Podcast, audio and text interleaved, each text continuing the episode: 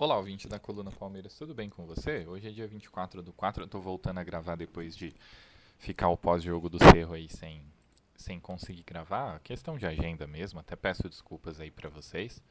A gente estava fazendo uma, uma frequência bem grande né, de gravações e, e aí eu tive situações profissionais e pessoais que me impediram de, de ter um tempinho para poder gravar. Hoje é dia 24, eu tô, vou, então acumulou né, dois jogos os jogos pela Libertadores contra o Cerro e é, a segunda partida pelo Campeonato Brasileiro contra o Vasco. E. Bom.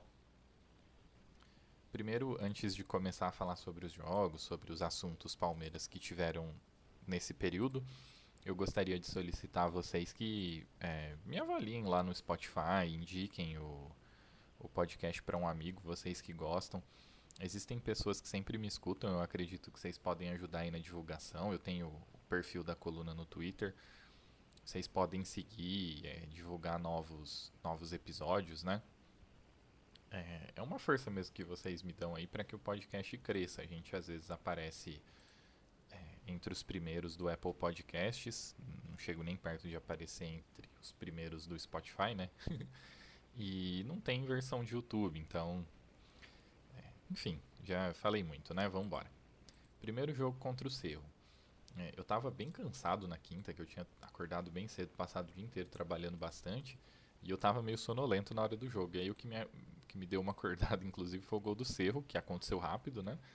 E, e foi bastante decepcionante, porque, de novo, era um. Era mais um jogo em que o Palmeiras saía tomando gol, né? Aos cinco minutos a gente já tomou o gol. Foi uma jogada que a defesa do Palmeiras quebra por alguns motivos. Primeiro porque o Zé Rafael foi sair jogando. E aí ele perde a bola. E a defesa do Palmeiras é pega com uma certa desorganização. Essa certa desorganização, ela tem sido característica do, do Palmeiras nos últimos tempos aí. Do, do, ponto de vista, assim, de como o time se posiciona para poder se defender. Eu não estou falando mal exatamente da linha defensiva, né? Mas aí tem um, um, um, combate mal sucedido do Gomes e depois a bola chega na área é, numa bola lançada e, e, o Luan não consegue fazer o corte e a gente acaba tomando o a gente acaba tomando o primeiro gol aos 5 minutos do do Damian Bobadilha. Não o conheço. A única coisa que eu sei é que tirando uma pancada que o, que o Cerro tomou do, do Libertar no Campeonato Paraguaio, é uma temporada muito boa do, do, do Cerro até o momento, né? São, são muitos jogos com muitas vitórias. Eu não sei, atualizado. Eu sei que o Cerro estava com cinco vitórias seguidas a, até o jogo contra o, contra o Palmeiras. Eu não vi como, como eles foram no, no final de semana aí. E, e aí come, começa um roteiro de de o Palmeiras ter que correr atrás, né? O primeiro tempo não acontece muita coisa, porque o Palmeiras estava tendo muitas dificuldades no, no meio de campo e não estava conseguindo criar. Ficou com a bola, teve um momento ou outro de ímpeto, é, só que especialmente pela, pela atuação abaixo do Gabriel Menino e pela incapacidade do, do da, nossa criação mesmo, não foi um bom primeiro tempo. É, por, por conta disso, né, na, na volta para o intervalo, já volta o Richard Rios e pouquíssimo tempo depois entram o Navarro e o Hendrick. O Hendrick entrou, o Navarro entrou no lugar do Lopes, que está aqui isolado e numa formatação de jogo muito corrida não estava conseguindo jogar bem. E o Hendrick entrou no lugar do John John para poder dar correria, né? Principalmente por conta da entrada do Richard Rios, que, que tá bem tranquilo na posição ali, e toda vez que ele entra ele tem jogado bem o time começou a ganhar um pouquinho mais de meio campo e começou a se acertar. Mas o ponto é, o Richard Hughes ele é um volante que ele se sente bastante confortável jogando mais aberto pela direita, né? E, e, e, fazendo chegada, muitas vezes ao fundo, tentando se aproximar um pouquinho mais da área. Se a gente pega o mapa de calor dele, ele fica bem concentrado, quase que como auxiliar de lateral direito. Ele até se movimenta um pouco pelo campo, povoa bastante a meia direita, né, a intermediária direita ofensiva. E, e jogou bem, ele enfim, Só que tem, no jogo contra o Cerro especificamente tem alguns problemas que eu identifiquei. O primeiro deles é que o, o Palmeiras é, teve um, uma postura um pouco dificultosa é, para poder se livrar da pressão na bola que o que o Cerro fazia. O Cerro se postou com duas linhas de quatro e usava a linha do meio campo para poder sufocar a nossa linha de meio campo. E a baixa quantidade de jogadores rondando o meio de campo fazia com que o Cerro sempre tivesse muita pressão na bola para poder recuperar e sair em velocidade.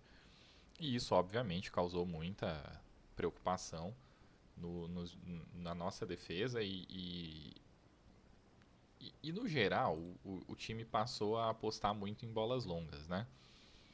E isso não foi bom, porque, por exemplo, o Marcos Rocha lançou 15 bolas e acertou apenas 5.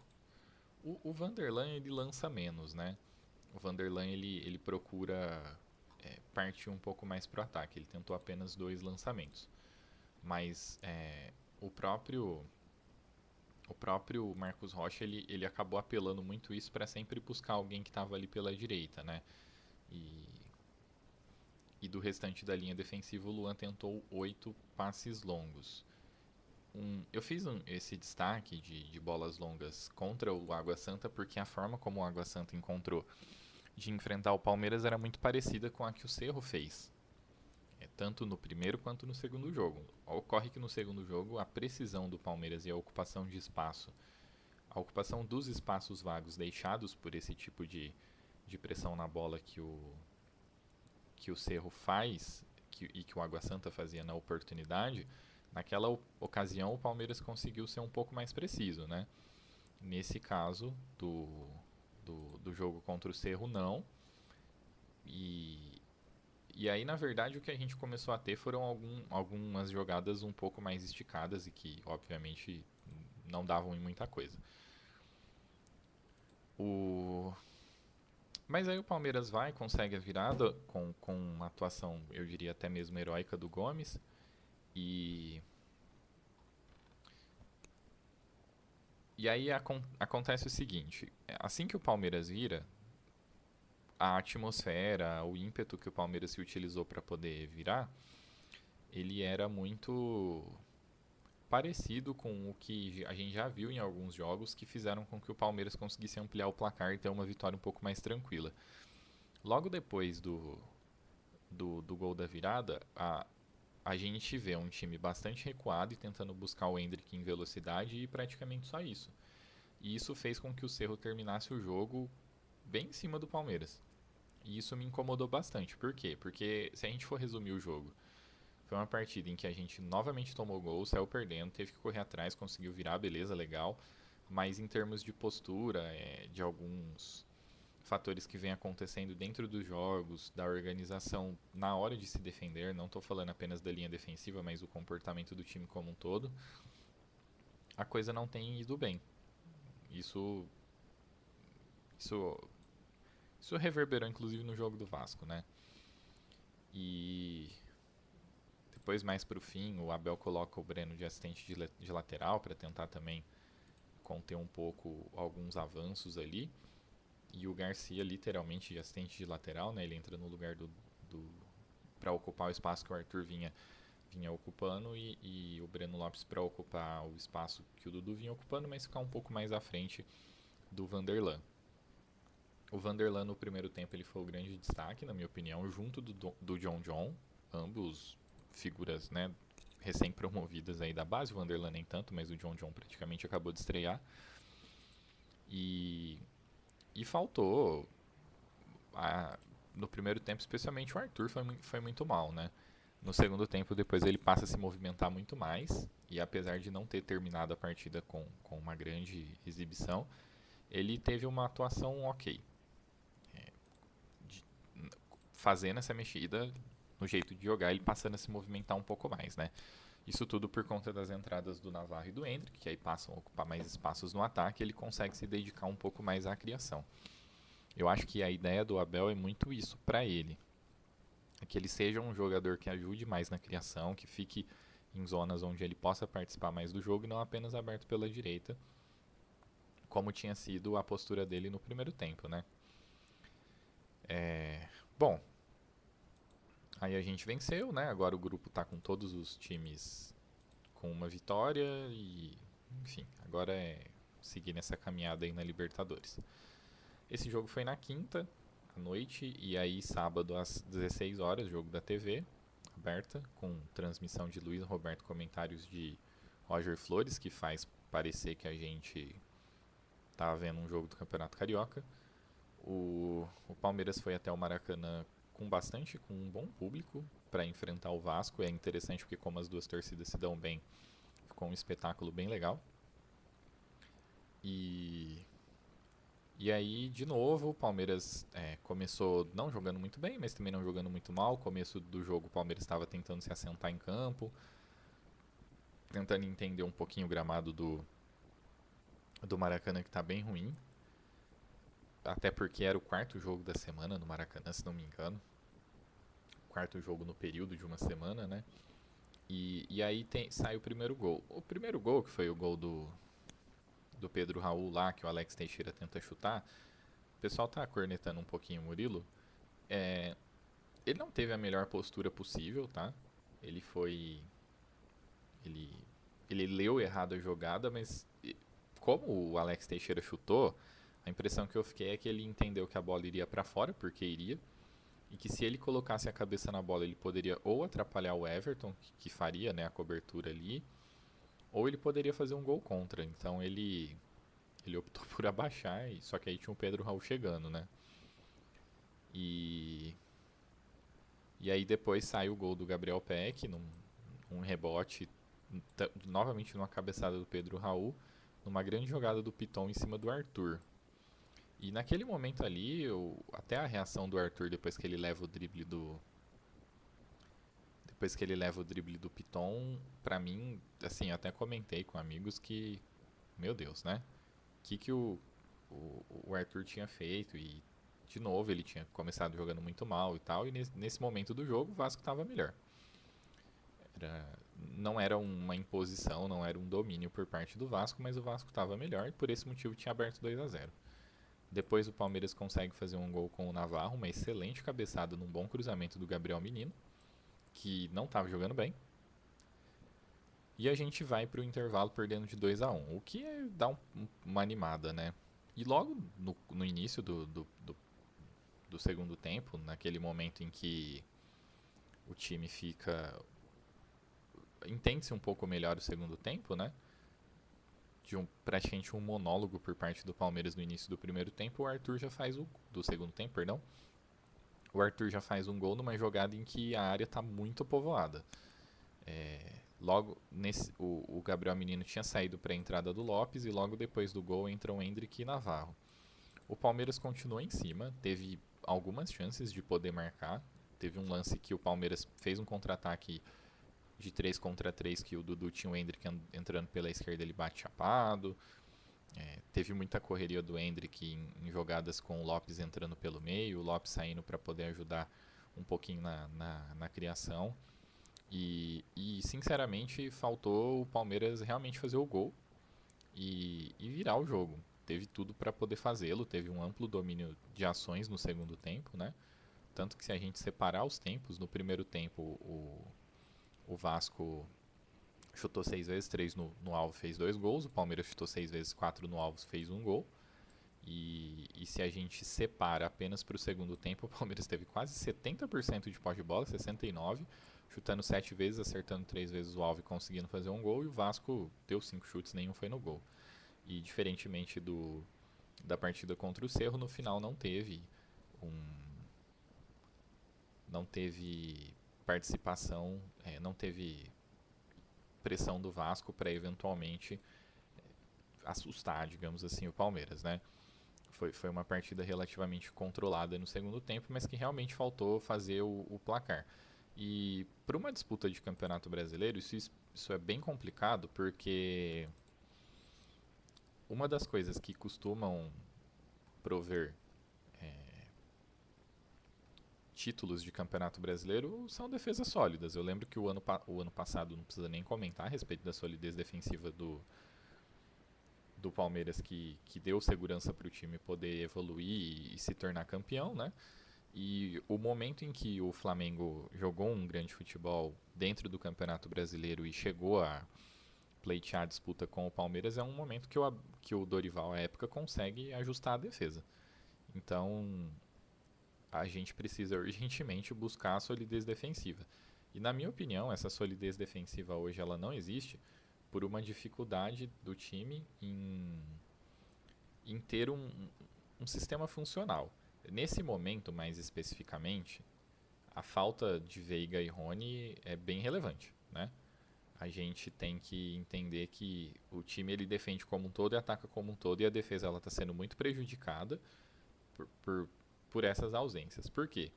Primeiro porque o Rony ele é um jogador muito importante no, no combate na, no início das ações defensivas, né, quando o adversário ainda está com a bola na defesa. E segundo porque muitas das chances que o Palmeiras tem cedido aos adversários, elas ocorrem quando o, o, o, time adversário faz pressão no meio, consegue roubar a bola e pega a defesa do Palmeiras saindo. Que é por mais que as, a sua dupla de zaga seja boa, se você tem um time que começa a ceder muitas chances nessa formatação, fica um, bem difícil para que eles defendam. E é o que está acontecendo. O, a defesa se desorganiza, muitas vezes a linha se quebra, a defesa quebra como uma linha defensiva, por conta de que é, quem está fazendo a saída de bola, especialmente quem tem se destacado negativamente nesse sentido é o Zé Rafael, perde a bola o, o outro time tá, está vindo em velocidade e, e aí a defesa não consegue se manter organizada e sai gol. Já tinha sido assim contra o Bolívar, foi assim contra o Cerro e no segundo gol do ontem do, do Vasco acontece exatamente isso.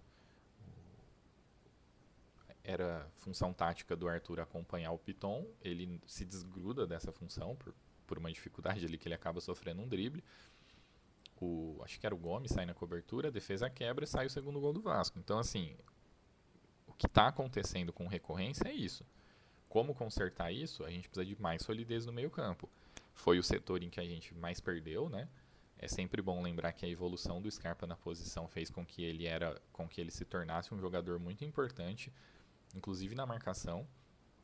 E e daí a gente passou a ter é, ser um time mais explorado. Como a, não só a gente passou a sofrer mais,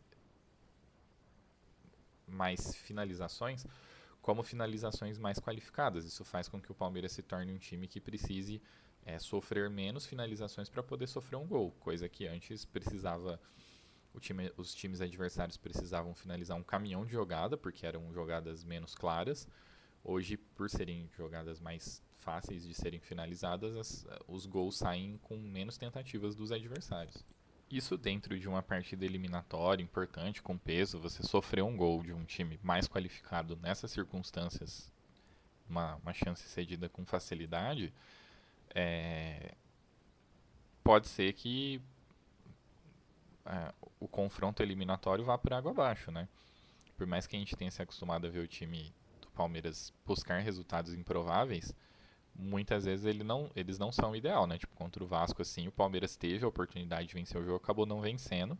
E se tivesse conseguido manter o jogo em banho-maria para ir se organizar em campo e conseguir ir para cima para realmente fazer o gol, eu acho que seria mais proveitoso. Hum. Pode ser que com as, apenas as voltas de as voltas de Rony Veiga, na verdade, elas vão atenuar um pouco isso que eu falei, mas elas ainda não são a solução. Eu acho que acertar a dupla de volantes é fundamental. Por mais que o Richard Rios tenha sido uma contratação que adiciona muito ao time do Palmeiras, não não me agrada pensar que o Zé Rafael vai continuar como cabeça de área. Eu acho que em certos jogos, inclusive, ele tem ido muito bem, especialmente na parte defensiva, a bola passa muito por ele. É, só que, por exemplo, no jogo de ontem, ele perdeu oito vezes a bola. Até não é muito, mas problemas são as zonas do campo onde ele perde, né? O Richard Rios, por exemplo, perdeu 12 vezes. Mas o Zé Rafael ele ficou concentrado nas intermediárias defensiva e ofensiva muito próximo do meio-campo. Então perder uma bola ali é, é uma situação que oferece muito risco. O ano passado ele perdia a bola, mas ele tinha cobertura do Danilo. E eu acho que o, o, o Zé, ele precisa ter uma estrutura de meio campo onde ele possa perder a bola. Eu sei que isso pode parecer um pouquinho bizarro. Mas é porque a gente precisa ter nele é, um jogador que tenha cobertura para poder carregar a bola, porque é uma das falências dele que torna ele muito perigoso. E torna o time do Palmeiras muito perigoso. Tem jogadores que têm capacidade de carregar a bola para poder distribuir um pouco mais à frente. Não é uma característica muito fácil de se, de se é, de se encontrar, ela não é muito comum, né? Então, eu, eu entendo que. Olha, eu já falei isso aqui antes, vocês já devem estar de saco cheio de, de me ver falando isso, mas assim, o Fabinho ontem ele jogou apenas alguns minutos, né? Pouco mais de 20 minutos. Ele conseguiu roubar três bolas nesse intervalo e ganhou quatro de cinco duelos pelo chão. Fora se apresentar um pouco à frente para poder participar de algumas tabelas. Eu sinceramente não entendo porque ele não joga mais. E quando ele entra, inclusive, ele entra um pouco mais à frente. Eu não sei o que, que ele demonstra em treino, o que, que o Abel vê nele é, como característica, mas não, não entendo porque ele não é testado. O Richard Hughes ontem ele jogou bem, muita gente ficou bastante impactado né, pela, pela partida que ele fez, mas ele é um lateral, ele é um volante, desculpa, que joga pelo meio, ele tem características que não necessariamente vão ajudar no, nessa organização defensiva que eu tenho comentado, apesar dele ter feito boas proteções e tal. Inclusive, com houve uma concentração demasiada de jogo nele em um determinado momento do primeiro tempo e foi justamente ali que o Vasco passou a fazer bastante pressão com o Alex Teixeira e com o próprio Piton e se criou por ali, né? Então, por mais que ele tenha jogado bem, por mais que ele esteja aparentemente adaptado a entrar e jogar bem no, no time, não é a entrada dele que muda a estrutura do time e faz com que o time jogue bem. Já faz um tempo que eu pedia três volantes, mas para que o Zé pudesse jogar um pouquinho mais adiantado, né? Ontem mesmo com o Gabriel Menino, Richard Rios e, e Zé numa trinca ali por trás de Arthur e Dudu, é, deixando o Navarro um pouco mais à frente, não não é aquilo que eu imagino e não, não surtiu o efeito esperado. Falar um pouquinho do Vasco. O Vasco tem jogadores assim muito bons para um nível de Série A. O, o, o, Jair, que era do Atlético e é um, um volante muito bom, tá lá, né? Foi, foi comprado pelo Vasco. O, a 777 ela fez aquisições que fazem com que o Vasco se posicione como um time de Série A e ponto. É, já faz um tempo que eu elogio bastante o Léo, né, o popular Léo Pelé. E ele parece o Pelé mesmo. Quando você olha a foto dele em miniatura, parece a foto do Pelé quando era jovem. Ele é um zagueiro que eu gosto muito. Ele não é um dos melhores zagueiros do Brasil, mas ele é um zagueiro de bom nível. O Bambu teve uma passagem ruim pelo, pelo Corinthians, mas já faz um tempo que ele habita bons times na Série A. Ele foi bastante importante no Atlético Paranaense, que foi campeão da Sula, se eu não me engano. Não lembro se Sul-Americano ou Copa do Brasil mas ele teve uma boa participação. É, o Andrei Santos, que já é jogador do Chelsea, está passando um período lá no, no Vasco. É um, apesar da idade, é um bom jogador. Ontem eu achei que ele não foi bem. Ele perdeu bastante contra o Richard Hughes em determinados momentos. Não, não achei que ele tenha ido muito bem, mas é um bom jogador. O Gabriel Peck tem crescido bastante de produção. É um jogador aí que a gente pode dizer que é uma revelação, né? e, e, tem se desenvolvido bastante. E o Alex Teixeira é um, um, ótimo jogador. O Alex Teixeira é aquele tipo de jogador que caberia em praticamente qualquer time aqui do Brasil. O Pedro Raul não contrataria para ser jogador do Palmeiras, mas eu acho que em outros clubes ele vai muito bem. E aí o Vasco conseguiu ficar com ele. Então hoje o time titular do Vasco é um bom time, assim. O Vasco é, não é um adversário que desprezível em certa medida, como já foi como nível de time em outros momentos, né? O próprio Puma Rodrigues é um jogador da seleção uruguai, não sei se vai continuar sendo, mas foi para a Copa do Mundo. Então hoje o, o, o, Vasco ele tem um bom time titular. O Rodrigo, volante, que, que atua mais, mais na cabeça de área, é um bom, um bom jogador também.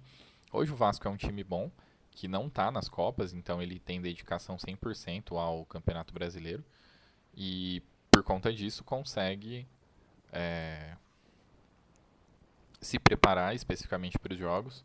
Na coletiva do Abel contra o Cerro, ele já tinha destacado isso de como o Vasco ia se preparar especificamente para o Palmeiras ao longo de uma semana. e o Palmeiras mal ia ter tempo de recuperar os jogadores entre uma partida de Libertadores que era muito importante esse jogo e que isso obviamente fazia diferença. Então, é, fez, eu acho, principalmente no início, né? Como eu falei, para mim o Palmeiras faz um segundo tempo muito bom, domina praticamente completamente o Vasco. Mas isso pesa, enquanto o Vasco está no seu segundo jogo no mês, o Palmeiras fez o sétimo, se eu não me engano. Acho que o sétimo jogo. Exatamente, fez o sétimo jogo, vai completar nove. E é óbvio que isso tem um peso, né? Tanto que isso se refletiu na escalação. É, eu vi alguns comentaristas falando a respeito do fato do, do, ser substituído todo jogo, mas ele joga todo jogo. Então, se ele não fosse substituído todo jogo, talvez a gente não tivesse ele por, sei lá, 70, 80 minutos num jogo. É, teria ele 90, muito mais, né? Porque tem, tem se dado bastante acréscimo. E talvez em outro não. Então, essa administração do tempo dele em campo, na minha opinião, vem sendo bem feita. É, mas é isso, o Vasco é um time aí que eu acho que talvez ele fique numa posição acima daquilo que se pretende para ele, a depender de como outros times vão se comportar, vão, vão seguir em frente nas Copas, né? É, porque ele tem só o Brasileirão para poder se preocupar e isso faz uma diferença muito grande. Eu acho que o Barbieri tem capacidade de ajustar o time nesse aspecto. Bom, foi rodada de Campeonato Brasileiro, então eu vou comentar um pouquinho sobre os jogos. Na, no sábado, o Fluminense dominou o Atlético Paranaense e venceu sem grande dificuldade. Fez um primeiro tempo absurdo, não saiu de cima do Atlético. É, fez, os, apesar de ter feito seu primeiro gol logo no início, teve um amplo domínio do, no, no, segundo tempo. Teve gol anulado, enfim. E depois no segundo tempo fez mais um gol, também sem dar muita chance para o Atlético. O Atlético até ensaiou uma uma pequena reação ali na segunda metade do campeonato da, segunda, da segunda etapa, mas sem grandes sustos, né? O Bragantino que tinha vencido o primeiro jogo contra o Bahia empatou com o Cuiabá, ainda está tentando entender qual campeonato vai disputar. E fechando a rodada a gente teve a vitória do, do São Paulo contra o, o, o América. Uma vitória bastante interessante porque ela foi num placar bem largo de 3 a 0, porém o, o América jogou muito bem. o América finalizou 22 vezes, sendo 8 no alvo perdeu de 3 a 0. O melhor jogador em campo certamente foi o Rafael. E aí eu vi muito influencer do São Paulo, que era tocador de trombeta do Apocalipse, falar que tudo mudou por causa do, da chegada do Dorival, né? E não, não foi isso que eu vi vendo o jogo. É, o São Paulo chega um certo momento que o principalmente no final do jogo, o América dá uma bela desistida, né? Mas o jogo em si se desenvolveu muito ao, a, a, favor, digamos assim, do, do América e não, não, não ganhou. E aí teve gols do São Paulo, especialmente o Ricardo Silva, falhas muito feias. A, a, o miolo de zaga do, do América falhou muito feio. E o São Paulo conseguiu vencer. É óbvio que muitas vezes esse tipo de vitória significa impulsos, né, para campanhas melhores e tal. Mas eu não acho que tenha sido uma grande partida do, do São Paulo, não, apesar do placar, o que é bem bizarro, né? O importante é ganhar. Se, se isso virar a tônica, beleza. Mas, enfim, vamos lá. Aí o último jogo do sábado foi Cruzeiro e Grêmio. É, no, na coluna que eu analiso os adversários do Palmeiras, entre aspas, né, os jogos do Campeonato Brasileiro anterior, eu já tinha comentado que eu não achava o Grêmio grande coisa, perdeu para o Cruzeiro. E foi dominado pelo Cruzeiro. Foi bem tranquilo o jogo, não vejo que o, o Grêmio tenha demonstrado o ímpeto para poder vencer o jogo, apesar de ter acertado bastante o alvo do Cruzeiro. É um time que tem certa dificuldade, ambos, na verdade, né? O, o Cruzeiro finalizou um total de 21 vezes e tem, meio que manteve o, o domínio da partida, tanto que teve 11 escanteios. E é o Grêmio do Renato, ele troca bastante passe, fica com a bola lá, circula bastante a bola, mas é um time hoje de um elenco bem inferior àquilo que o, o Renato Gaúcho se acostumou a ter, né? Tem alguns jogadores que, que já foram bons em determinado momento, como por exemplo o Lucas Silva, que chegou a jogar até no Real Madrid. Tem aí o Soares, né? Eu acho a contratação do, do Franco Cristaldo uma excelente contratação, mas no geral não, não, não é um time que eu acho que vai brigar muito à frente, não. Aí no sábado, no domingo, perdão, esses foram os jogos do sábado às 11, teve a vitória do Inter contra o, o Flamengo. Foi um jogo duro. O, jogo foi bem equilibrado e o tanto que o Flamengo tem a chance de sair vencedor no, no, no final do jogo, de, de marcar o gol nos acréscimos, e na volta disso o, o Inter consegue fazer o segundo gol, que gerou bastante reclamação, porque houve uma tentativa de simulação por parte do jogador do Inter. Na minha opinião, isso fica muito claro. O juiz deixou o jogo seguir, e aí o Maurício vai e faz um, um excelente gol, encobrindo o Santos na sequência do lance, né? Teve um Santos e Atlético que foi 0 a 0 Atlético Mineiro. O Atlético começando muito mal, aí teve o nosso jogo que eu já comentei. Depois, para encerrar a rodada, a gente teve uma vitória tranquila do Fortaleza sobre o Coritiba, que já demitiu o técnico e de fato deve brigar para não cair. E foi um 3 a 0 pro foi um 3 a 0 pro pro Coritiba lá, pro desculpa, pro Fortaleza lá em Coritiba, onde o melhor jogador do do Coritiba foi o goleiro. Então, vocês já imaginam, né? E aí a gente teve um Goiás e Corinthians, onde o Goiás jogou melhor a grande maior parte do jogo. O Corinthians conseguiu sair ganhando, mas depois o Goiás vai e empata e vira, amplia com o golaço do Apodi no fim. E é bem complicado analisar o Corinthians, né? Até mesmo alguns jogadores que o próprio torcedor do Corinthians tem bastante expectativa, como é o caso do Queiroz, por exemplo, que o ano passado eles comparavam com o Danilo, é, o próprio Maicon, que.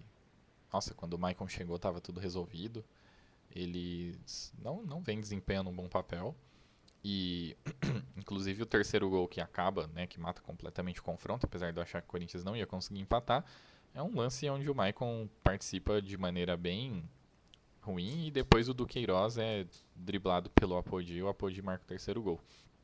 Esse foi o resumo aí da, terceira rodada, da segunda, perdão, segunda rodada do Campeonato Brasileiro, que tem o Fluminense, conforme previsto, começando muito bem, jogando muito bem e, por consequência, liderando. Fez cinco gols já e não, não sofreu nenhum, tá com duas vitórias. E aí tem alguns times com quatro pontos, né? Palmeiras entre eles e depois os, alguns times com três, enfim, é comecinho, né? Mas o sinal de alerta fica ligado, especialmente para o Coritiba, que já perdeu duas vezes e tá com cara de rebaixado. E o a, a rodada ela se encerra na verdade hoje com um jogo entre Bahia e Botafogo. Aí a gente tem que ver como vai ser o Botafogo, né? Porque o Botafogo ainda está vivo na Copa do Brasil, é um time que o ano passado fez bastante contratação. A gente fica um pouco em dúvida sobre até onde esse time pode chegar. O, o Luiz Castro ele é bem contestado pela torcida, mas vamos ver, né? Aí, como toda hora tem jogo do Palmeiras, no meio de semana tem jogo novamente. Na, tem o jogo, tem a volta contra o tem o jogo da volta contra o contra o Tombense, perdão. O jogo vai ser em Uberaba e e aí a gente tem a vantagem de dois gols, né? Poderia inclusive estar indo para esse jogo com uma situação muito mais tranquila do que está indo. Para mim poderia o jogo poderia perfeitamente ter sido 5 Teve lá o lance que o que o que foi perdido pelo Luiz Guilherme no fim, né? Não estou condenando o garoto, mas enfim.